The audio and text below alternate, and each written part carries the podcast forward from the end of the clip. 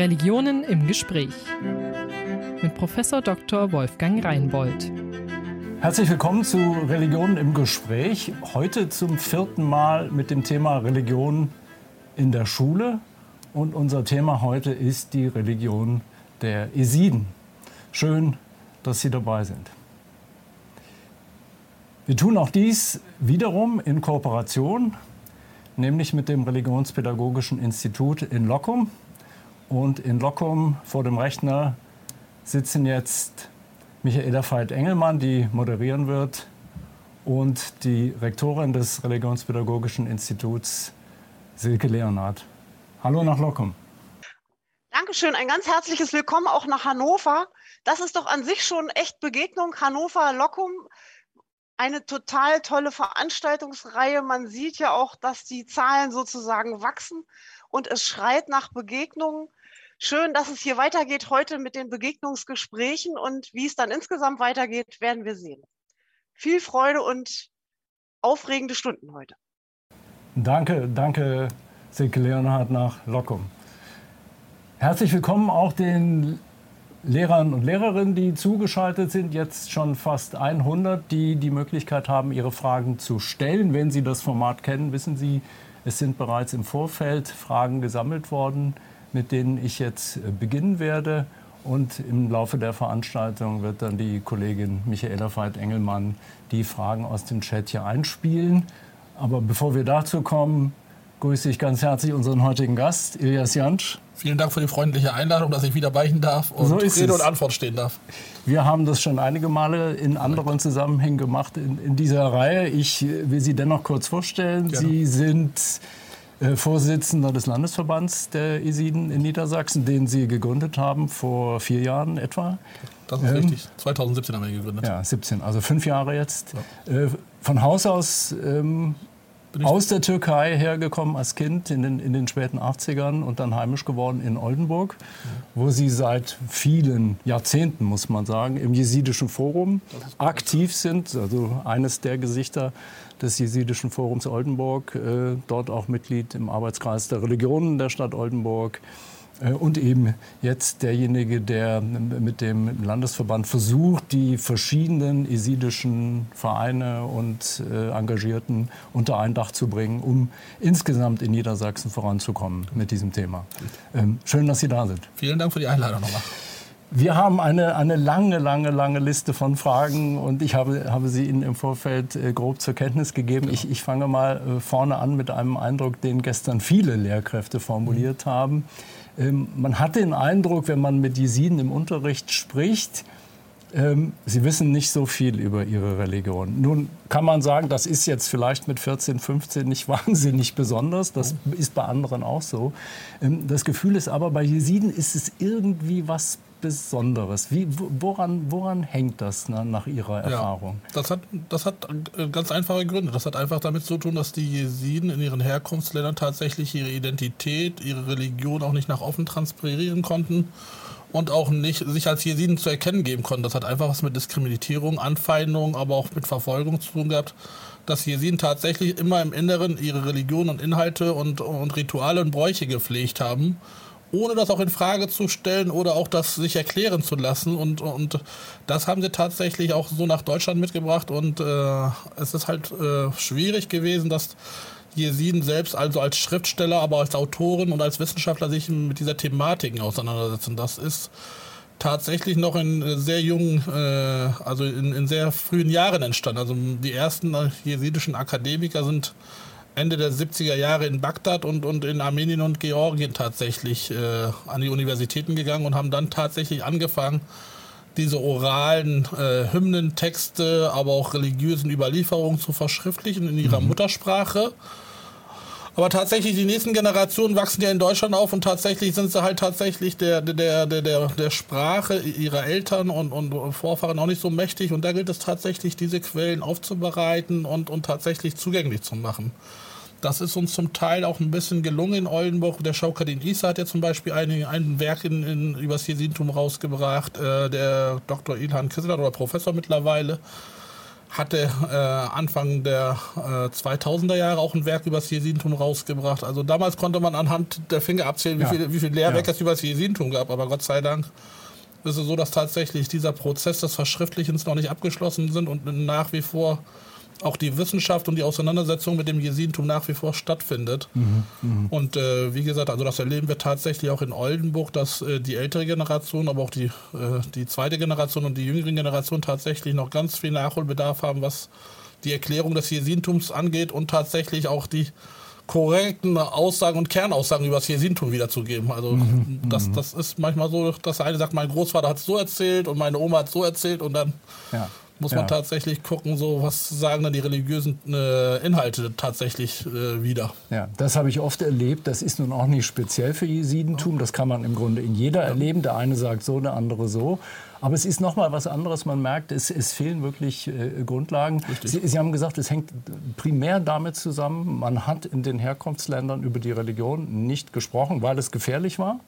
Es, es war gefährlich, es war tatsächlich problematisch, sich auch als Jesiden nach außen ja. zu, zu äh, erkennen zu geben. Und äh, in der Türkei war es auch tatsächlich so, leider muss man es auch sagen, dass zum Beispiel äh, es nur halt eine Ideologie gab. Ein Staat, eine Religion und ein, ein, ein, ein Volk oder so. Und dementsprechend war es auch häufig, dass bei Jesiden tatsächlich, wenn es halt in den Personalausweisen ging, dann man halt dann tatsächlich das weggelassen hat oder drei Kreuze gesetzt hat. Aber drei Kreuze waren immer tatsächlich ein Symbol dafür, dass es ein Jeside ist.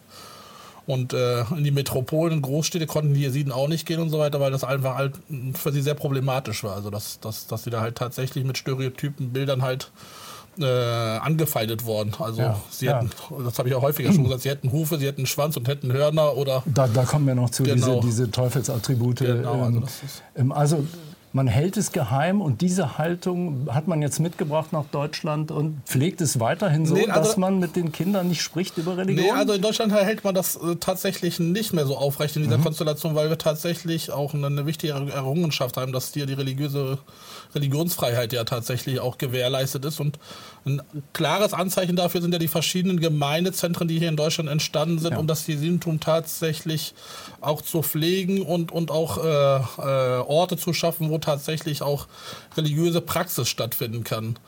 Und das ist äh, auch erst äh, Ende der 90er Jahre Großteil auch in, in Deutschland entstanden und meistens auch in Nordrhein-Westfalen und Niedersachsen. Also in diesen beiden Bundesländern gab es mhm. so die mhm. ersten Gemeindezentren und äh, äh, Bauten, die da entstanden sind, um Gemeindeleben zu zelebrieren, aber auch tatsächlich auch in die, in die Mehrheitsgesellschaft hinein auch Kontakt und den Dialog herzustellen. Also ja. das ist ja, also man, man, geht in die Öffentlichkeit durch Gebäude, wo auch draußen dran steht, äh, Isidisches ja, Forum oder richtig. so und man das jedenfalls weiß. Das heißt, man lebt nicht mehr im Geheimen, weil hier mhm. Religionsfreiheit herrscht.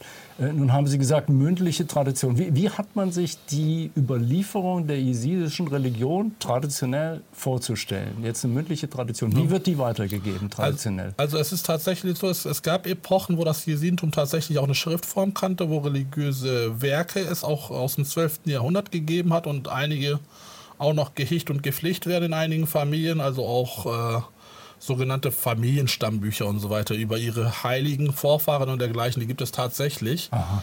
Also wo auch Siedlungsgebiete der Jesiden festgehalten sind und auch welche äh, Regionen mit wel also die Jesiden ja, sind ja in Stämmen unterteilt, welche Stämme welchem Schutzpatron angehört haben, das gibt es tatsächlich durchaus. Und dann war es tatsächlich so, dass es dann irgendwann mal eine Epoche geben, gegeben hat aufgrund von Pogromen und, und, und, und äh, schlimmen Ereignissen, dass die religiösen Inhalte äh, oral von einer Generation auf die nächsten überliefert worden sind. Und das ist tatsächlich durch die Nachkommen von den Heiligen äh, praktiziert worden, die damals mit Sheikh Adi äh, die erste Versammlung der Jesiden in, in Lalisch angesetzt hatten und auch tatsächlich dann auch Positionen und Ämter vergeben haben. Die haben dann tatsächlich angefangen, diese religiösen Inhalte von einer Generation auf die nächste, auf ihre Nachkommen tatsächlich äh, weiterzugeben. Auch mit der äh, Retation, Retitationsform, aber mhm. auch der, äh, der, der, der Tonlage und alles, was dazugehörte. Und äh, tatsächlich äh, mussten Personen bei diesen religiösen Würdenträgern in die Lehre gehen über mehrere Jahre, um tatsächlich diese religiösen Texte auswendig zu lernen. Das heißt, man lernt Texte auswendig und singt sie dann oder rezitiert sie Richtig, in, genau. in einer feierlichen Form. Richtig, und die, die werden tatsächlich zu verschiedenen Anlässen auch gemacht, sei es eine Trauerfeier, sei es eine Taufe, sei es eine, Ja. eine Verlo also eine Heirat, also all solche Elemente, wo tatsächlich diese Texte rezitiert werden. Es gibt dann halt tatsächlich zwei Formen von religiösen Würdenträgern, die tatsächlich, äh, der Begriff mag vielleicht ein bisschen schmunzeln sein, wie eine Kassette, die man abspielt, also das rezitieren können, aber den Inhalt tatsächlich nicht erklären können. Und dann gibt es tatsächlich religiöse Würdenträger, die tatsächlich die verschiedenen Passagen rezitieren können und auch dazu die er Erklärung und Erläuterung äh, äh, machen können. Das gibt es durchaus bei den Jesiden. Das heißt, es gibt so, wenn ich recht verstehe, es gibt, es gibt die, die die Texte können, aber wenn, wenn man fragt, was genau bedeutet das, sagen die, tut mir leid, Ja. ist nicht mein Feld. Richtig, also Und richtig. andere sagen, ich kenne auch den Inhalt. Er, Genau. Erinnert mich ein bisschen jetzt, wenn wir mal springen, an das, was die Aleviten machen. Ist es vergleichbar? Bei den Aleviten spielt ja auch der, der, der Gesang zum Instrument und, und die poetischen Texte eine ganz zentrale Rolle. Also das auf jeden Fall tatsächlich, weil wie ich vorhin gesagt habe, jede, jede Hymne oder jedes äh, religiöse Gebet der Jesiden und so weiter hat ja tatsächlich eine bestimmte Melodie, also Ja. die man heraushören kann. Ja. Und auch eine Form der Rezitation und tatsächlich ist das in der Regel in Gesangsform und auch, äh, auch in einer Art und Weise, die tatsächlich das äh, sehr würdevoll dann auch beschreibt, Ja. was, was Inhalt ist. Ähm, es ist auch so, dass Musik tatsächlich bei den Jesiden äh, heilig ist. Die Jesiden haben äh, äh, die Vorstellung, also das als kurzer äh, Beitrag, dass als Gott Adam erschaffen hat, den ersten Menschen, dass er halt ihn an einem, äh, vor einem Meer platziert hat und über mehrere Jahre ohne Seele war. Und dann erst nachdem die Schellentrommel und die Flöte vom Himmel heruntergekommen sind und so lange gespielt haben, ist die Seele in den Körper übergegangen. Und ähm, deswegen ist es bei den Jesiden häufig zu beobachten, egal ob es Trauerfeiern sind und, oder auch fröhliche Anlässe, es gibt die sogenannten Wanderprediger, die Rawale, also die das gesprochene Wort sprechen. Und die rezitieren tatsächlich diese Hymnen und spielen auch noch diese Instrumente. Sind jetzt im Irak wieder tatsächlich nach acht Jahren wieder dabei, in den verschiedenen jesidischen Dörfern tatsächlich ihre Pilgerzeit zu beginnen. Also das sind die Leute, die die Tradition kennen und weitergeben dürfen mit einer Ausbildung im Grunde. Ja? Richtig. Also Wir haben auf sozusagen Gelehrte, wenn man so Genau. will. Ja? Wir haben aufgrund von Flucht und Vertreibung tatsächlich auch vier Rawale mittlerweile in Deutschland und zwei in Hannover, die tatsächlich, wenn Trauerfeiern hier in Hannover auf dem äh, jesidischen Gräberfeld in Lahe stattfinden, tatsächlich häufig dann die Gemeinde mit diesen religiösen Instrumenten auf dem Friedhof begleiten. Ja. Und auch die re- verschiedenen äh, Totengebete rezitieren. Ja. Und wenn Sie jetzt Ihre Kinder jesidisch bilden wollen, sozusagen, wie, wie, wie geht das? Laden Sie diese Kawane ein in die Gemeinde das, und machen die dann Wochenendkurse? Oder wie hat man sich Nee, das, das, das, ist äh, schwierig, weil tatsächlich die Rawale aus einer Sozialisation kommen und, und die meisten jesidischen Kinder tatsächlich in Deutschland geboren sind. Da wird es erstens von der Kommunikation ein bisschen schwierig, überhaupt zu verstehen, was der eine einem erzählt, weil häufig bei den meisten Kindern auch die Sprachkenntnisse in der Muttersprache ein bisschen schwierig sind. Die sprechen traditionell, Deutsch in der Regel meistens. die Kinder sprechen Deutsch, die Kawale sprechen Kurdisch. Kurdisch Kurmanji, den Kurmanji. Kurmanji-Dialekt. Ja, ja. Wir haben es tatsächlich in Oldenburg, dass, dass wir über 50 jesidische Kinder haben und der Herr Tolan, der jetzt, äh, über mehrere Jahre unseren Verein geleitet hat auch, und auch den Zentralrat und auch eine Expertise auch in diesem Themenfeld hat, der macht zum Beispiel auch mit mir da halt diesen jesidischen Unterricht, wo er halt Kindern halt das Jesidentum erklärt und ich habe äh, auch über 30, 40 Kinder, denen ich dann halt zweisprachig das Jesidentum erkläre. also das, was ich tatsächlich an, an religiösen Hymnen, Texten und so weiter denen gebe, dass ich denen sage, das und das ist dieser Text und genau das und das ist die Interpretation davon und das ist die Erklärung davon. Also ich habe kein Interesse daran, Kinder zu religiösen Würdenträgern auszubilden und wie mit dieser Kassettengeschichte, was ich erzählt habe, dass das in dieser Form abbildet, sondern die jesidischen Kinder sollen äh, dahin kommen, dass sie irgendwann Botschafter ihrer Religion werden können und dementsprechend die korrekten und, und die richtigen Antworten auf das Jesidentum Auch geben die Inhalte kennen, verstehe ich Korrekt, recht. das ist richtig. Also das ist ja eine Grundfrage, die wir, die wir jetzt auch in dieser Reihe häufiger hatten. Auch in der Moschee ist ja die Frage, lerne ich bloß eine Koransure auf Arabisch und verstehe gar nicht, was ich sage? Das- oder verstehe ich den Inhalt? Das ist nicht unsere Intention. Unsere Intention ist es tatsächlich, das, das Jesidentum zu verstehen und es Ja. zu erklären. Also Ja. Es bringt nichts, Kindern etwas auswendig beizubringen und, so, und sie können es nicht erklären. Also das machen leider halt einige jesidische Vereine auch, dass sie halt religiöse Texte Kinder auswendig lernen. Ja. Und alle klatschen wunderbar Beifall und so weiter, Ja. aber die Kinder selber wissen tatsächlich Genau. nicht, was sie runterrezitiert haben. Das ist in der Moschee sehr oft so Ja. und die Eltern empfinden es nicht als Problem, weil sie sagen, die Rezitation an sich ist ein Wert und über Inhalte können wir sprechen, aber müssen wir nicht. Nein, nein, also Äh, und Sie würden sagen, Inhalte sind zentral. Ja. Für uns ja. ist tatsächlich, Ja. äh, für mich und, und, und auch für, für unseren Verein ist es tatsächlich äh, das, das Wichtigste, dass Inhalte tatsächlich Ja. richtig verstanden werden Ja. Und dass sie dann auch durch, durch religiöse Texte und auch äh, Hymnen auch, auch belegt werden, dass Ja. das auch so Ja. ist. Ich stelle mir jetzt vor, ich bin jetzt ein jesidischer Vater hergekommen aus Irak oder sonst wo, möchte meine Kinder irgendwo in den Unterricht geben. Das heißt, ich suche mir ein Zentrum und schicke die Kinder dann dorthin, so wie, wie im Grunde zum Konfirmandenunterricht. Ist das vergleichbar? Ja, könnte man so vergleichen, aber tatsächlich ist es so, dass äh, wir äh, nach wie vor auch äh, parallel dazu das Material auch konzipieren, also gucken, Ja. so äh, und, auch, äh, auch reflektieren, ob das, was wir in dieser Art und Weise und in dieser Form durchführen und so weiter, kindgerecht ist, ob sie es überhaupt verstehen und, und, und dementsprechend auch gucken, da- dass wir damit dann auch Ergebnisse erzielen können. Also das ist uns tatsächlich wichtig. Ich weiß, dass es in Deutschland auch viele andere jesidische Gemeinden gibt, die auch äh, jesidischen Glaubensunterricht vermitteln. Aber da geht es tatsächlich nur noch, wie Sie es beschrieben haben, das reine Auswendiglernen. Und das ist nicht unsere Intention und auch nicht für uns das Zukunftsmodell für jesidische Kinder. Verstehe. Ist natürlich eine riesige Aufgabe, wenn ich bedenke. Sie, Sie haben im Grunde kein, keine Lehrbücher, Sie haben keine, keine Broschüren, keine, keine dicken Konfirmandenunterrichtsordner, die man verwenden kann. Ah, wir haben in Oldenburg schon äh, pädagogische Lehrbücher konzipiert. Äh, Ja. Der Herr Pir Kiddel Silliman war einer der ersten Jesiden, der in den 70er Jahren mit seinen Weggefährten in Bagdad tatsächlich das Jesidentum erforscht hat, auch in einer Zeit, die sehr problematisch auch war, weil die religiösen Würdenträger dieses Monopol ja für sich ja beansprucht hatten und es ja eine Sünde war, Dinge irgendwo aufzuschreiben oder also er hat häufig davon erzählt, dass er seinen Rekorder irgendwo unter irgendwelchen Tischen und dergleichen versteckt hatte und dann im persönlichen Gespräch dann tatsächlich dann immer Fragen gestellt hat oder auch darum gebeten gehabt, Dinge zu rezitieren. Das heißt, da gibt es Würdenträger, die wollen das gar nicht, dass das verschriftlicht Das wird. war in den oder? 70er Jahren tatsächlich dann der Umbruch und tatsächlich auch so, so die, die, die, die erste wichtige Phase, wo das äh, damalige religiöse Oberhaupt der Jesiden, der Baba Scheich, gesagt hat, ich erteile meinen Segen dazu, dass diese Wissenschaftler, also das waren ja die ersten jesidischen Wissenschaftler, Ja. anfangen konnten, überhaupt das Jesidentum zu verschriftlichen, weil es auch im Irak stereotype Bilder und viele ungeklärte Fragen auch gab. Und er hat tatsächlich 1996, die, er, weil er selber Lehrer war, im Irak tatsächlich die ersten pädagogischen Lehrbücher für Kinder konzipiert. Und mit der Flucht nach Deutschland konnten wir ihn in Oldenburg tatsächlich in unseren Verein einbinden, äh, einbinden und haben damals mit ihm äh, drei Lehrbücher für Kinder rausgebracht. Also das Jesidentum 1, 2 und 3, aber in kurdischer Sprache. Ja. Und das sind wir gerade dabei tatsächlich wieder nochmal herauszuheben und zu überlegen, wie kann man diese Bücher tatsächlich ähm, zweisprachig gestalten. Und parallel dazu auch mit jesidischen äh, Lehrern, die tatsächlich an den deutschen Schulen unterrichten und so weiter, denen in die Hand zu geben und die, zu fragen, so, wie könnte man tatsächlich das noch aufbereiten? Ja, das ist ja, unser Anspruch. Ja.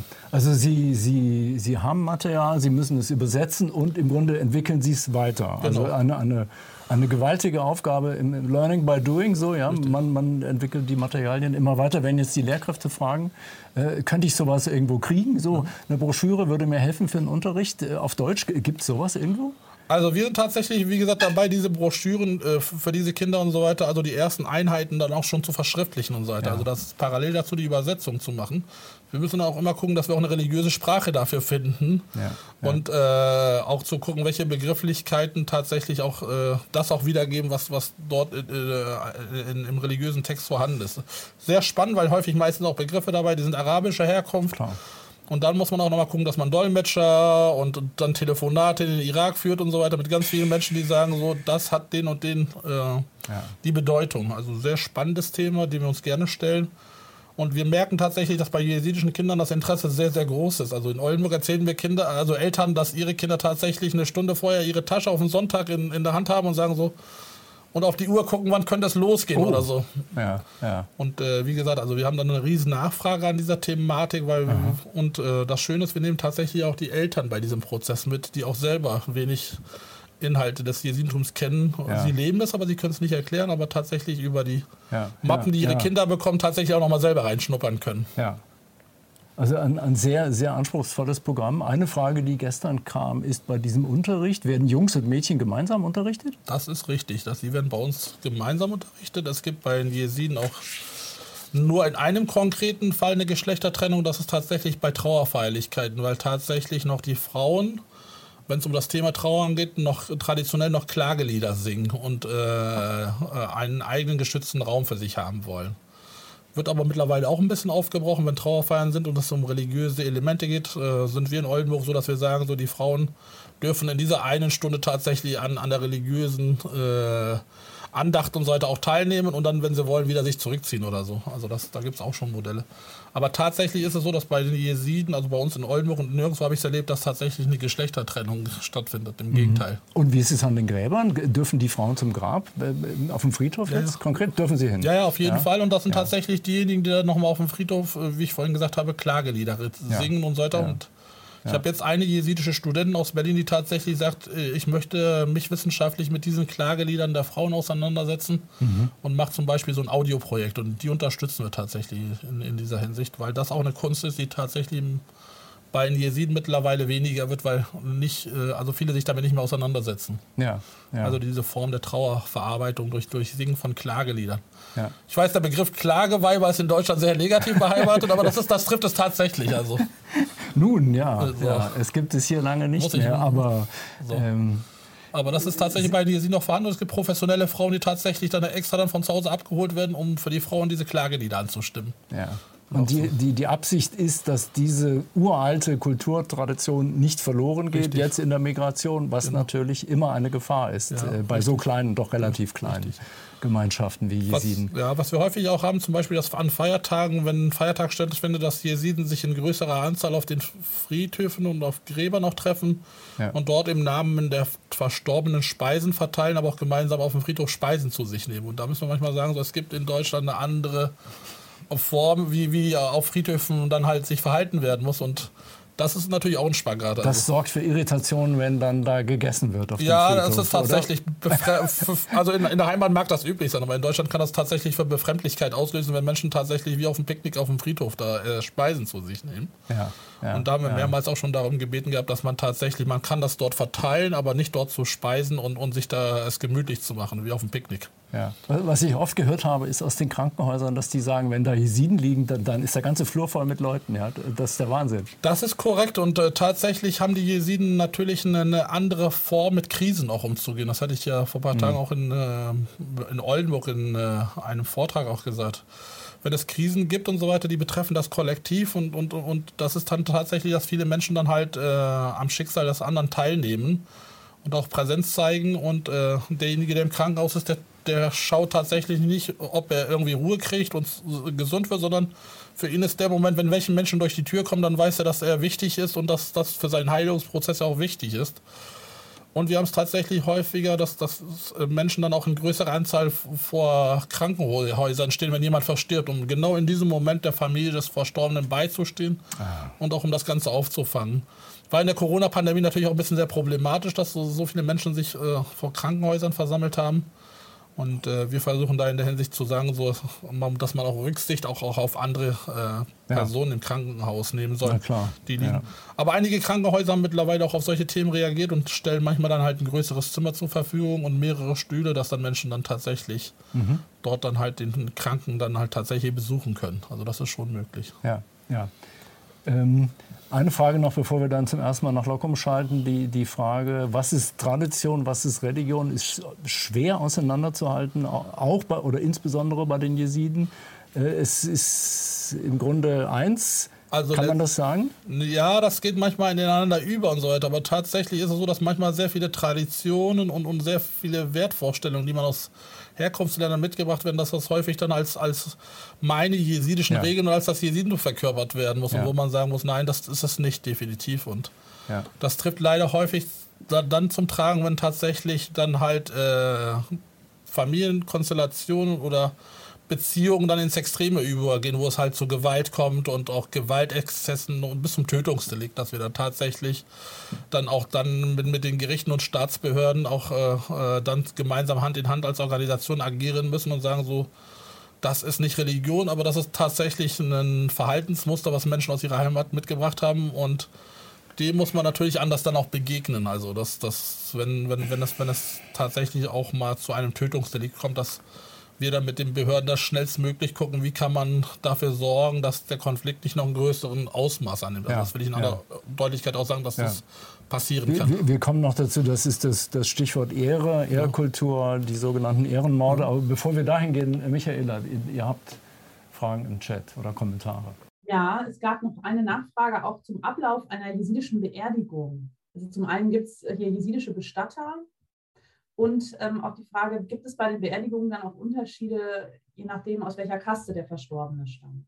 Also es ist tatsächlich so, wenn ein Jeside verstirbt, dann ist es in der Regel so, dass dann tatsächlich seine religiösen Würdenträger, der Scheich und Pir mhm. und auch der Jenseitsbruder, den er sich zu Lebzeiten ausgesucht hat, dass diese Menschen tatsächlich die ersten sind, die halt die Familie tatsächlich aufsuchen und äh, im Rahmen äh, ihres Ehrenamtes dann tatsächlich gewisse Rituale auf den Weg bringen. Das ist einmal die religiöse Totenwäsche, das ist die religiöse Waschung, das ist die Rezitation der Gebete und das ist natürlich auch die Seelsorge und Begleitung der Trauerfamilie in dieser Zeit. In der Regel ist es so, dass eine jesidische Trauerfeier äh, so ist, dass sie, äh, früher war es so, dass man über sieben Tage lang äh, eine Trauerzeit hatte. Die ist Gott sei Dank auf drei Tage runter reduziert worden, weil man dann auch Räumlichkeiten anbieten musste, wo viele Menschen zusammenkommen konnten. Und mittlerweile ist es aber tatsächlich so, dass das auf drei Tage runter reduziert worden ist, weil Menschen auch arbeiten müssen und auch äh, anderen Dingen nachgehen müssen alle, die halt diese Trauerfamilie aufsuchen, sind äh, äh, Gemeindemitglieder oder auch Weggefährten und Freunde des Verstorbenen und der Familie. Und jeder, der kommt, tatsächlich hinterlässt dann halt symbolisch äh, eine Geldsumme da, damit die Trauer äh, mhm. und, und die Kosten der Beerdigung und Bestattung und so weiter nicht auf die Familie alleine abfällt. Das ist so ein, ein Das heißt, die Trauernden jetzt praktisch mieten im Grunde irgendwo einen großen Raum oder eine Halle und sind da drei Tage und, und die Leute gehen hin und lassen Geld da. Lassen, ja? lassen dann halt tatsächlich äh, eine, eine, eine, gewisse Geldsumme da, um die Trauerfamilie zu unterstützen. Die Trauerfamilie kocht aber dann auch für alle Gäste. Ja. Es werden dann Speisen zu sich genommen. Ja. Und dann ist es meistens in der Regel auch so, dass dann halt geguckt wird, äh, was war der letzte Wille des Verstorbenen, ob eine Überführung in sein Herkunftsland mhm. oder Heimat, wie er es halt für sich vereinbart hat, vorgenommen werden muss, oder ob auf jesidischen Gräberfeldern beerdigt mhm. werden muss. Und davon gibt es in Deutschland, glaube ich, mittlerweile auch schon mittlerweile 15 Gräberfelder auch, also mhm. also die entstanden sind. Und dann ist es so, dass eine größere Gemeinde tatsächlich dann halt nochmal auf dem letzten Weg den Verstorbenen begleitet dort dann auf dem Friedhof dann auch äh, die Hymne des Todes rezitiert werden und auch äh, Klagelieder. Und dann ist, ist, es so, dass tatsächlich die Trauerfamilie äh, weiterhin von den religiösen Söhnträgern und aus der Gemeinde in ihrer Trauerzeit weiter begleitet wird. Und diese Familie ähm, äh, hat eine einjährige Trauerzeit. Also es gibt die drei Tage, das, die sieben Tage, die 40 Tage und dann das Trauerjahr. Und all in dieser Zeit gehen diese Familien tatsächlich auch nicht auf Feierlichkeiten, also Hochzeiten und anderen Anlässen und werden aber tatsächlich in dieser Zeit immer wieder sehr intensiv dann auch aufgesucht und auch äh, unterstützt, dass sie halt diese Trauer verarbeiten können. Das findet dann tatsächlich sehr intensiv statt. Und äh, die Jesiden haben tatsächlich die, die, die Vorstellung, dass der Körper Eigentum der Erde ist und auch dementsprechend der Erde wieder übergeben werden muss. Also die Jesiden praktizieren nur die Erdbestattung. Und es ist so, dass der Kopf dann tatsächlich, tatsächlich Richtung Sonnenaufgang zeigen muss, wenn, wenn beerdigt wird. Und äh, wie gesagt, die verschiedenen Anlässe, wo man auch das Grab besucht und auch im Namen des Verstorbenen auch Brot verteilt. Also äh, weil die Jesiden die Vorstellung haben, dass äh, Adam zum menschlichen Wesen wurde, nachdem er vom Weizen gegessen hat. Ja. Und deswegen spielt das Weizen oder das Brot in der jesidischen Lehre eine ganz große Rolle. Und deswegen, wenn die Jesiden sagen, so wir geben Essen im Namen des Verstorbenen, dann sagen sie, wir geben das Brot des, zu Ehren des Verstorbenen raus. Und das wird dann halt zu verschiedenen Anlässen äh, verteilt. Mhm. Jetzt haben, wir, jetzt haben wir eine Menge Themen, die Sie am Rande berührt haben. Ich würde gerne auf die, auf die Kasten äh, jetzt gleich ja. eingehen, weil das gut passt. Aber Sie haben eben noch gesagt, äh, die Verstorbenen werden in Richtung Sonne gedreht. Welche Vorstellung verbindet sich religiös mit dem Tod? Gibt, gibt es sowas wie eine, eine Hoffnung auf ein... Äh, was, was passiert dann? Also es ist tatsächlich, dass es, dass es bei Jesiden zwei Theorien gibt. Also die meisten haben die Vorstellung, dass bei, also auch was die religiösen Texte auf der einen Seite auch sagen, dass äh, der Mensch sein Kleid wechselt. Damit ist ja die sogenannte Seelenwanderung äh, beschrieben. Ja. Und die Jesiden haben die Vorstellung, wenn die Seele zum Jenseits übergibt, dass dann halt der Schutzpatron des Bruders fürs Jenseits, also so wie mit dem Fährmann, auf die eine Seite kommt und ihn da an die Hand nimmt, über eine Brücke begleitet und dass das in irgendeinem Hof dann tatsächlich über die Seele Gericht abgehalten wird und Jetzt kommen wir zum Thema, dass das, das Kastensystem, das dann der Scheich, der Pier, der Bruder fürs Jenseits, dann der Marebi, also das ist der persönliche Berater und seine fünf Grundpflichten dort auch dann halt als Zeugen für die, für die Seele aussagen. Und je nachdem, wie die Sünden tatsächlich waren, dass die Seele dann in, in einem nächsthöheren Stadium wiederkommen kann oder in einem niedrigeren Stadium. Und die Jesiden sind tatsächlich angehalten, in dieser Welt gute Taten zu sammeln. Mhm. Das heißt, äh, die, die, religiösen Würden, also die, die, die religiösen Würdenträger, die mit mir verbunden sind und der Jenseitsbruder, wir kommen gleich noch mhm. darauf, was das genau ist, die bezeugen Genau. In dem Moment war der Reinbold jetzt, hat er ordentlich gelebt oder nicht? Richtig, und genau. Je nachdem, ob ja oder nein, was passiert dann? Dann ist es so, dass die Seele tatsächlich in einem geringeren Stadium ah. wiederkommt oder in einem höheren Stadium, bis es ein Stadium der Vollkommenheit erreicht hat und, und, und zum Schöpfer übergeht. Ah, und am Schluss stellt man sich vor, es geht im Grunde dann, wie, wie kann man das sagen, in Gott auf? Oder also, im, also äh, tatsächlich so, dass man dann zum Schöpfer übergeht, die, ja. die Seele. Ja, es gibt aber tatsächlich aber auch noch bei den Jesiden in einigen Texten Passagen, da wird da halt von der Hölle gesprochen, aber nicht ganz klar, äh, in welcher Art und Weise. Also als Ort, wo die Schlangen sind und, und der Teer und die Krüge und okay. all solche. Also das gibt es tatsächlich auch. Das ist eine andere Tradition, ja auch, auch, biblisch das kann sein, dass also kompliziert. das müssen ja. tatsächlich jesidische Würdenträger ja. diese beiden Theorien ja. tatsächlich nochmal intensiv diskutieren. Aber es, die meisten Jesiden mhm. tatsächlich äh, finden das mit der Seelwanderung die, die, die sympathischere Variante. Und jetzt haben Sie gesagt, die, die Seele mit dem, mit dem Patron vom Jenseitsbruder, geht genau. die dann über die Brücke? Ist der Jenseitsbruder dazu da, dass praktisch jemand noch lebt, der einen Patron hat, der dann die Seele herüberführt? Also, Oder also, wozu braucht man einen Jenseitsbruder? Also es ist tatsächlich so, dass man mit dem Jenseitsbruder in dieser Welt theoretisch alle Sünden teilt und auch eine, eine, gewisse Frömmigkeit und auch dahin angehalten ist, ein guter Mensch zu sein. Okay, das heißt, wenn ich einen, einen Jenseitsbruder habe, der nicht gut lebt, habe ich ein Problem, ja? Nicht, also, der, also wie gesagt, der Jenseitsbruder wird dann halt, äh, äh, also sein Schutzpatron wird dann dem Jenseits sagen, er hat halt gegen all diese Elemente verstoßen oder so.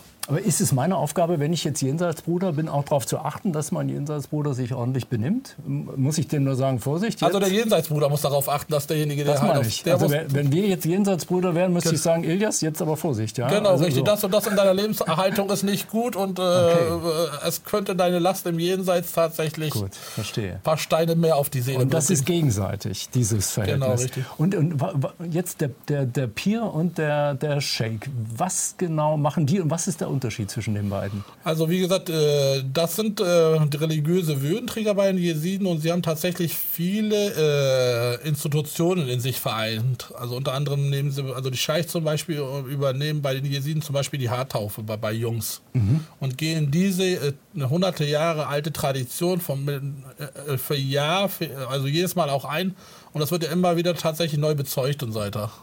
Und der Junge und äh, seine Familie behalten diese Scheichkaste also von einer Generation auf die nächste.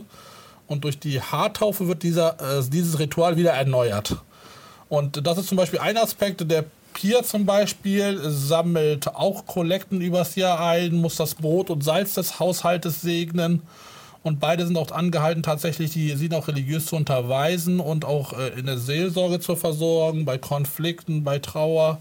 Also die sind tatsächlich miteinander verzahnt, also die, die mhm. drei äh, Gruppierungen bei diesen Scheich, Pir und Mir, also sollen nicht irgendwo auseinander, sondern tatsächlich ineinander verzahnen und sich gegenseitig Halt und äh, Unterstützung geben. Also ja. sind, sind auch Sie, dazu verpflichtet auch. Wenn Sie sagen, der Pier sammelt Kollekten ja. ein, das bedeutet, ich muss als Laie, als Myrid, muss ich den Pier finanziell unterstützen? Also den Scheichen und Pier, die werden einmal jährlich, ist das so, dass sie dann halt auf Wanderschaft gehen und dann tatsächlich die zu betreuenden Familien tatsächlich aufsuchen und eigentlich ist es ihre Aufgabe, die Familien religiös zu unterweisen, sich ihre Konflikte anzuhören und dadurch wird dann in der Regel auch das Ehrenamt, was sie innehaben und so weiter, auch manchmal dann auch mitfinanziert. Also es entstehen ja. ja Kosten dadurch. Also, Aber die sagen, das klingt im Grunde ja wie ein Hauptamt, nicht? Ja, ja, also wenn, wenn, wenn, ich mich, wenn ich das jeden Tag mache, dann kann ich von leben also, wahrscheinlich. Also, das, ne? also diese Konstellation ist momentan bei den Jesiden auch äh, sehr problematisch, weil viele Scheichs und Piers tatsächlich auch weltlichen Aufgaben nachgehen oder auch Berufen nachgehen müssen, die das Ehrenamt tatsächlich erschwert. Ja. Und bei den Jesiden gibt es tatsächlich die Bestrebung, äh, tatsächlich Theologen auszubilden und so weiter, also hauptamtlich auch einzustellen, ja.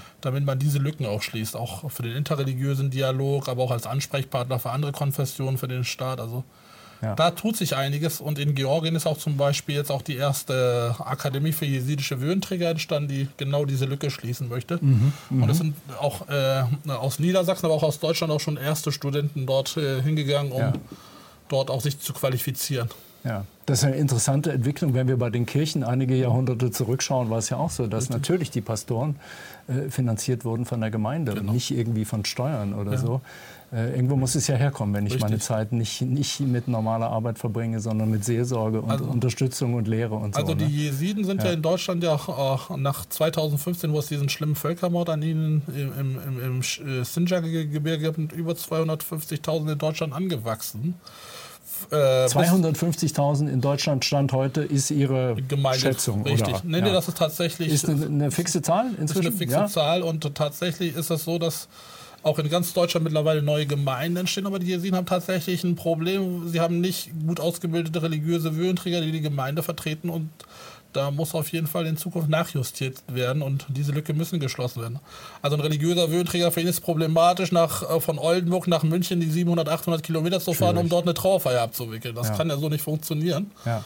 Und deswegen ja. muss man ta tatsächlich gucken, dass man an den verschiedenen Regionen ein neues Modell und ein neues System aufzieht, äh, ja. um dort auch Gemeinde miteinander zu verzahnen, aber auch miteinander zu verbinden und tatsächlich gemeinsame Richtlinien und auch gemeinsame Konzepte zu verabschieden. Mhm. Noch eine Frage zu den Kassen. Das waren auch, viele, viele und wichtige Fragen gestern äh, der, der, Lehrer und Lehrerinnen.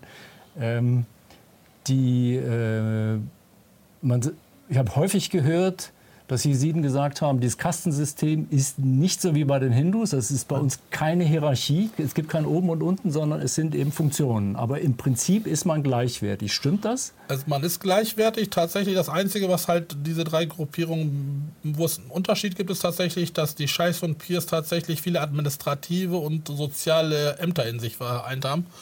Und tatsächlich dafür, also es ist eigentlich ein Betreuungssystem, also wenn man es tatsächlich ein religiöses und ja. soziales Betreuungssystem, um die Jesiden miteinander zu verzahnen und auch äh, die Betreuung auch sicherzustellen. In Zeiten, wo die Jesiden tatsächlich äh, über äh, verschiedene Grenzen hinweg in der Interaktion miteinander standen. Also ein Scheich und Pi hätte theoretisch im Irak leben können und hätte tatsächlich äh, zu betreuende Familie Türkei und Syrien hätte sich trotzdem auf, äh, auf den Weg machen müssen, länderübergreifend. Ja. Also das ist und, und kann das in der Praxis dann manchmal so wirken, als wäre im Grunde der Peer doch irgendwie übergeordnet, weil er auf den Laien herab sagt, hier, du musst es so oder so machen? Denn das, das habe ich verschiedentlich gehört. Nein, eigentlich äh, äh es sollte man nicht Arroganz her herauskristallisieren, sondern tatsächlich bei den Jesiden wird immer gesagt, Gott ist groß und Gott ist mächtig. Ja. Also bescheiden zu sein okay. und, und, mit beiden Füßen auf dem Boden zu sein. Ja. Ich weiß, dass immer bei den Jesiden immer halt äh, auch aus Unwissenheit dieses Thema auftaucht. Ein Scheich ist älter, nein, der Pier ist älter und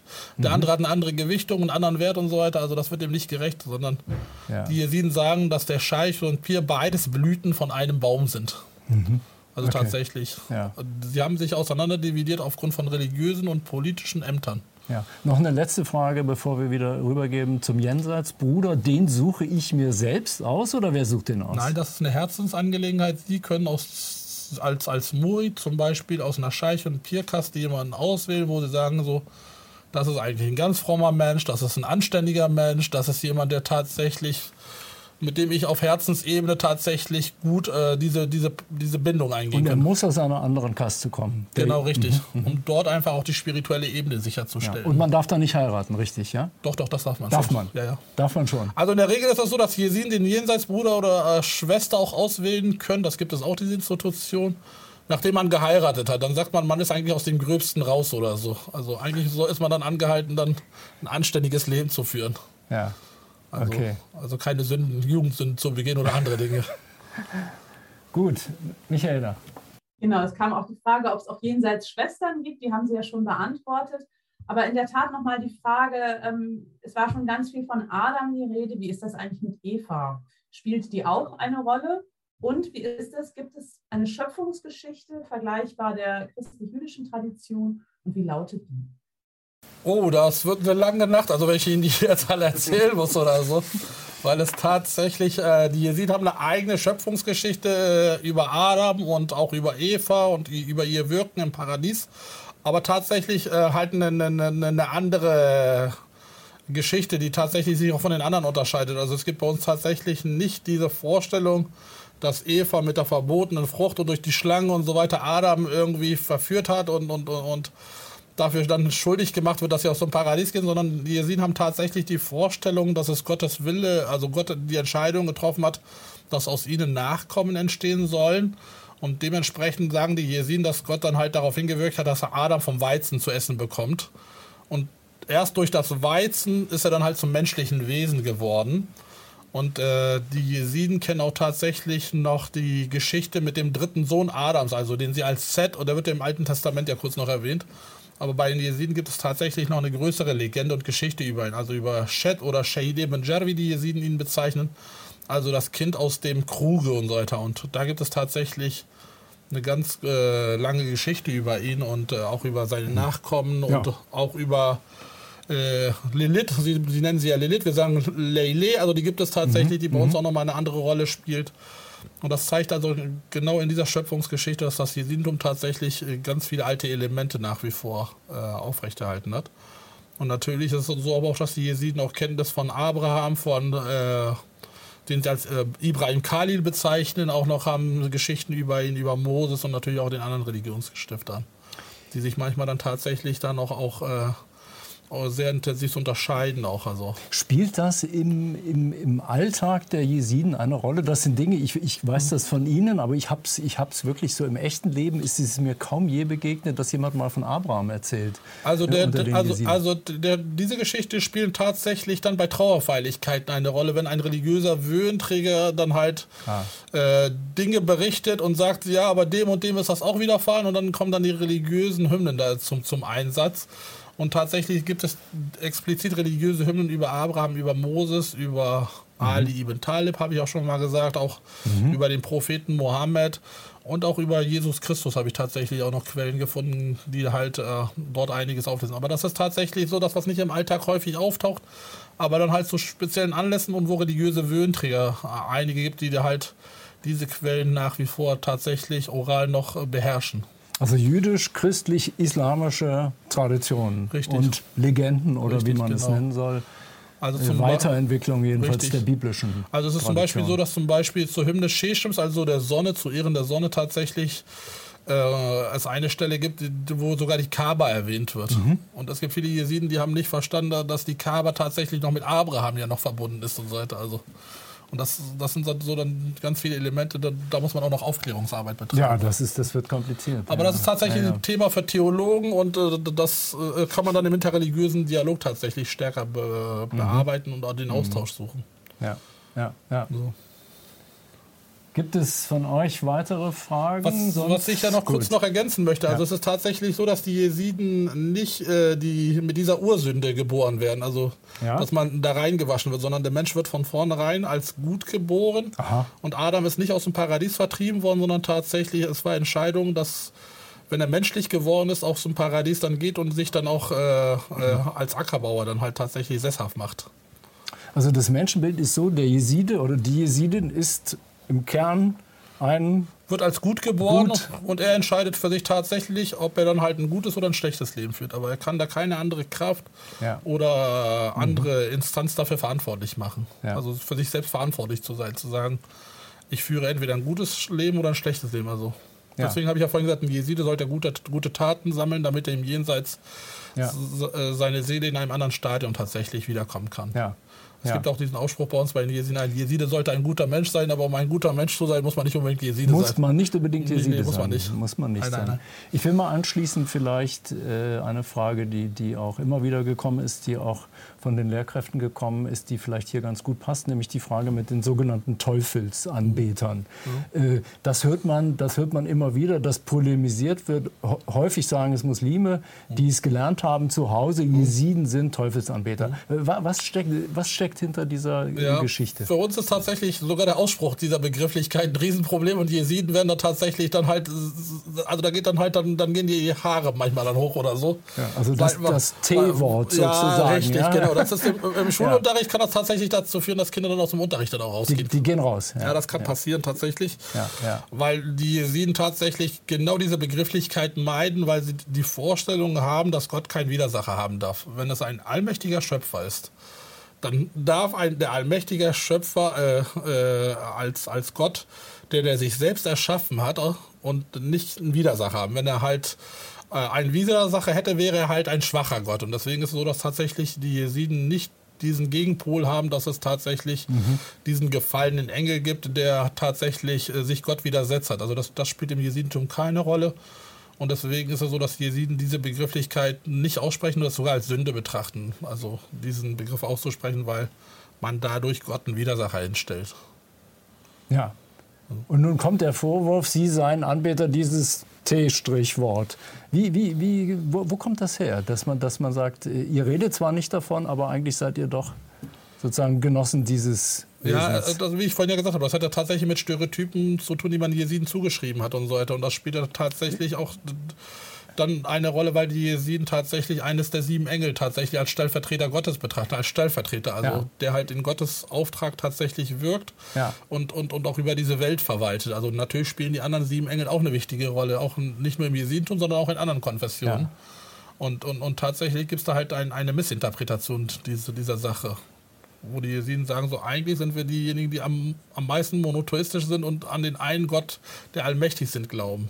Und das ist dann dieser, dieser berühmte äh, Tausi Melek oder, oder, genau. oder ich habe manchmal gelesen, auch der Chefengel, sagen manche, ja. also der oberste Engel. Ja. Äh, in, in Hannover hier auf dem, auf dem Gräberfeld in Lahr steht ein großer V auf einem, auf einem Grab, sehr häufig das genau. Symbol.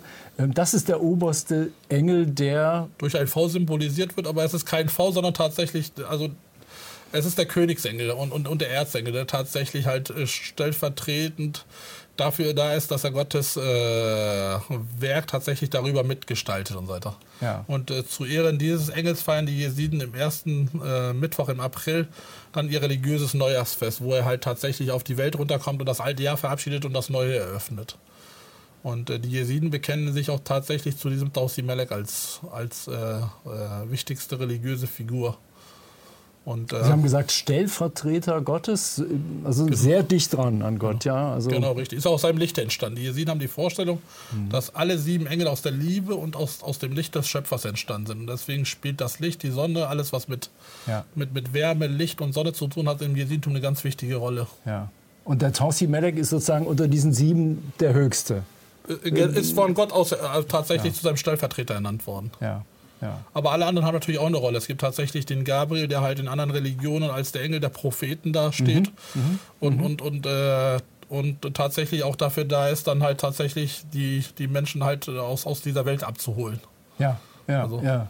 Also tatsächlich hat jeder Engel ein, eine wichtige Rolle und die Jesiden haben die Vorstellung auch, dass diese sieben Engel sich in der Gestalt von Heiligen tatsächlich auch auf diese Erde begeben haben. Das ist für einige Jesiden manchmal dann auch schwer zu nachvollziehen und, und auch zu akzeptieren, aber tatsächlich hat es das auch gegeben, dass die Jesiden sagen, dass diese Engel sich in der Gestalt von, von, von einigen ihrer Heiligen dann auf die Erde begeben haben, um das Jesidentum tatsächlich weiterhin den, den Jesiden dann weiter zu vermitteln und durch Wundertaten sich gezeigt haben immer wieder mal neu oder kann man sagen, äh, nur einmal? Also ja, das ist tatsächlich in der Zeit von Shichadi entstanden und so weiter, dass die Jesiden ja. sagen, dass, dass, dass, dass diese sieben Engel sich in der Gestalt von, von, von Shichadi und einigen seiner Weggefährten gezeigt also haben. Also der, der, die wichtigste Figur des Jesidentums Adi ben Mustafa, also 12. 12. Jahrhundert. Genau. Äh, und Sie haben einen Namen genannt, den, den Christen, Juden, Muslime gut kennen, Gabriel. Das genau. heißt, die anderen Engel haben auch Namen, alle? Ja, ja. Azrael, Jibrail, Mikael, Dardai, Shamkail, Azazil und Asrafil. Das ist das, was also, die das ist das klassische Sortiment, wenn ich jetzt schnell ungefähr. Richtig, nicht? genau. So, Christlich, jüdisch, muslimisch gibt es viele genau, Unterschiede, genau, aber, aber im Wesentlichen äh, genau. diese Namen, würde ich sagen. Ja. Ja, also auch die kennt man und sie inkorporieren sich in Heiligen und kommen auf die Weise sozusagen genau. unter die Menschen. Genau, ja? tatsächlich, richtig. Ja. Äh, es gibt ja zum Beispiel das, das Pilgerfest, was vom 6. bis zum 13. Oktober in Lale stattfindet. Und da gibt es tatsächlich so einen, einen Heiligentanz, ein sogenanntes Semmer, was auch die Aleviten theoretisch in einer Art und Weise ja. praktizieren. Und das ist tatsächlich so, also dass. Dieser, dieser Drehtanz. Der, genau, der richtig. Bei Jesiden ne? ist ja tatsächlich anders, dass jemand dann tatsächlich. Äh, äh in, in, in der Gestalt von Shichadi, aber auch von Tausi Melek und so weiter. Und tatsächlich alle anderen sollen dann halt diese, diese, diese, dieses runterkommen, der Engel auf, die Erden wieder, auf der Erde widerspiegeln. Mhm. Und das sind tatsächlich diese sieben Gestalten, die da tatsächlich auftauchen. Ja, ja, ja. Und das ist, äh, haben wir, also wenn ich das jetzt hier erzähle, wird es für einige Jesiden neu sein und einige sagen, der Herr Jansch erzählt dann irgendeinen Unfug und so weiter, aber tatsächlich ist das, was in der religiösen äh, Theologie tatsächlich äh, festgehalten ist. Ja. Ja. Das muss ich auch manchmal äh, äh über ja, mich erdulden lassen, wenn man das weiß, dass einige sagen so, nö, das ist, kann nicht hinhauen oder das ist nicht richtig und so weiter. Aber das ist tatsächlich, was man dann halt äh, in vielen einzelnen Gesprächen und auch durch Forschung in den religiösen Texten dann erfahren konnte.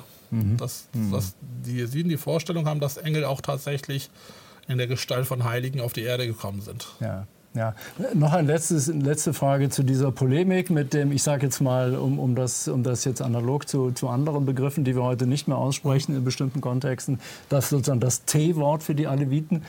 Ähm, das hat sich so ausgeprägt, dass, dass man den Kindern zum Teil beibringt, Esiden haben ganz wörtlich zu verstehen Hufe und einen Schwanz. Ja? Richtig, sozusagen, genau. also, als sähen die so aus? Wirklich? Also glauben das Menschen tatsächlich? Das ist tatsächlich, also, also das kann man auch an, an vielen Quellen auch tatsächlich noch erfahren, dass das halt äh, so Norm war, also auch, auch, auch äh, Menschen dann halt in, in beigebracht worden ist. Also tatsächlich, also dass, dass manchmal, wenn da Leute in irgendeinem Dorf bei den Jesiden waren und sie dann erfahren haben, dass das Jesiden waren, dass sie nachts dann weggelaufen sind. Das ist halt, weil die dann Angst hatten, das könnte tatsächlich ja, eine Mutation geben, dass Jesiden dann tatsächlich ja, was Schlimmes machen. Es gibt auch den Vorwurf, Jesiden hätten Exzesse, das, was man auch Aleviten Aha, anlastet. Okay, okay, okay. Aleviten anlastet und so weiter. Es gibt ja tatsächlich immer Stereotypen, die man an Menschen die, anhaftet. Die Exzesse hängen, glaube ich, bei den Aleviten damit zusammen, dass Männer und Frauen Richtig. nicht getrennt sind. Bei den Jesiden genauso. Genauso. Richtig. Ja, dann erzählt man. Und Sie haben natürlich eine lange Tradition. Richtig. Dieselben Geschichten gibt genau. es über Juden. Ja, das tatsächlich. Äh, kein Spaß, über, überhaupt nicht. Ja. Ganz furchtbare Geschichten. Ja. Bis hin in Bilder und auf Kirchen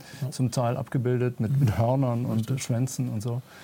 Ähm, und bis heute lebendig oder würden Sie sagen, das ist ja, eigentlich doch. in Deutschland heute kein Thema mehr? Ja, das ist tatsächlich noch sehr lebendig. Das haben, stellen wir mal fest, dass in den sozialen Medien tatsächlich dann ah. dieser, sich dieser Stereotypen bedient wird mhm. und dann tatsächlich auch äh, leider auch äh, äh, im Nahen Osten in Moscheen genau diese Stereotypenbilder wieder neu platziert werden oder so. Also nicht unbedingt in Deutschland, weil in Deutschland würden wir da tatsächlich rechtlich gegen vorgehen und so weiter.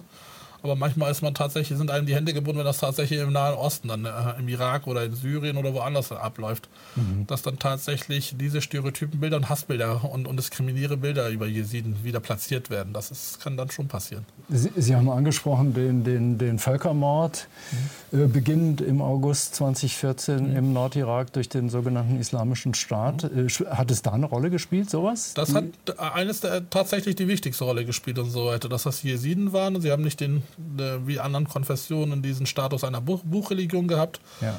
Und tatsächlich war es so, dass man ihnen von vornherein dann auch gleich einige Rechte gleich aberkannt hat, die man hätte man theoretisch Christen hätte man zugestanden. Also das hätte man sich freikaufen können und, und äh, auch äh, mit, äh, also dass man ihnen auch freies Geleit gelassen hätte. Aber das hat man bei den Jesiden gar nicht gemacht. Man hat also sofort tatsächlich angefangen, Menschen äh, in Massen zu töten, Kindern mitzunehmen und zu doktrinieren und auch die Lehre des Islams äh, mhm. äh, bei ihnen äh, zu platzieren, aber auch gleichzeitig viele junge Frauen mitzunehmen und als Sexsklaven zu halten und äh, tatsächlich die Jesiden vor vollendeten Tatsachen zu stellen. Also in dem Moment, wo man halt eine Frau vergewaltigt in der jesidischen Gemeinde, wäre es Jesiden früher nie möglich gewesen, diese Frauen wieder zurückzunehmen.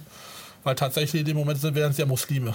So, und das Dilemma haben wir ja nach wie vor, dass äh, viele dieser Frauen, die tatsächlich dann äh, freikommen konnten, dann tatsächlich dann Kinder aus der IS-Gefangenschaft mitgebracht haben, wo das irakische Recht nichts anderes zulässt. In dem Moment, wo sie Kinder von, von Muslimen haben, sind diese Frauen Muslime und die Kinder genauso. Und das ist natürlich ein Riesenproblem für, für Jesiden, dass dieses Recht bisher noch nicht verändert worden ist und stellt natürlich dann auch äh, die Rückkehr dieser Frauen und dieser Kinder noch vor enormen Problemen. Also das wird problematisch, wenn diese Kinder tatsächlich und diese Frauen in ein Flüchtlingscamp landen, wo andere Jesiden auch sind, wo ihre Väter, Brüder und Angehörige getötet worden sind. Und irgendeiner dieser Kinder passiert irgendetwas oder so. Das würde ja äh, tatsächlich dazu führen, dass wieder einige dann zu, zum Massenmord gegen Jesiden aufrufen. Und deswegen muss man da immer gucken, dass man da gewisse Dinge nicht zulässt, dass sie da halt ins Extreme wieder übergehen. Und deswegen haben wir uns sehr intensiv dafür eingesetzt und wäre unser Wunsch gewesen, wenn viele dieser Frauen und Kinder tatsächlich aus dem Irak herausgeholt worden wären. Ja. Aber das sind Bürger des Iraks und der Irak muss tatsächlich dafür eine, äh, eine Lösung finden. Ja, ja, es sind viele hier, aber, aber es genau. gibt auch sehr viele Geschichten, wo, wo das nicht äh, wo das Also nicht wir sind ja dankbar, dass tatsächlich das äh, Bundesland Baden-Württemberg ja ganz viele Frauen aufgenommen hat. Niedersachsen hat ja einiges mhm. gemacht, mhm. Brandenburg mhm. Und einige andere Bundesländer auch, dass sie halt gewisse Kontingente aufgenommen haben. Und das hat tatsächlich dazu geführt, dass viele dieser Menschen halt oder auch dieser Frauen und Mädchen in Deutschland auch eine Psychotherapie erfahren konnten und gleichzeitig auch einigermaßen wieder ins Leben zurückfinden konnten. Das, ja. das war ganz wichtig. Also eigentlich hatte der IS tatsächlich die, die Order gehabt, tatsächlich die Jesiden von der Bild, also von der Karte zu löschen und, und, und, und sie komplett zu entwurzeln. Und äh, natürlich haben sie die am, am, schwächsten Punkt getroffen. Das waren tatsächlich die Frauen und Kinder und Mädchen, die man da tatsächlich dann mitgenommen hat und schlimmste Verbrechen an ihnen verübt hat. Ja, das ist so.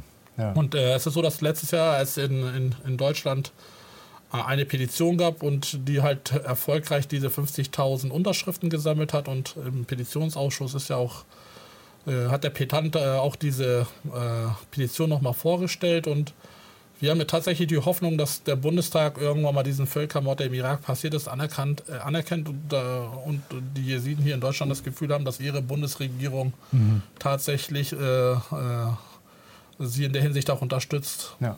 Ja, Sie merken, wir sind, wir sind mitten im Gespräch, aber die Stunde ist um. Wir müssen einen Schnitt machen, damit es noch in das Internetformat und auch in das Format des hannoverschen Lokalsenders H1 passt. Also vielen Dank bis hierhin.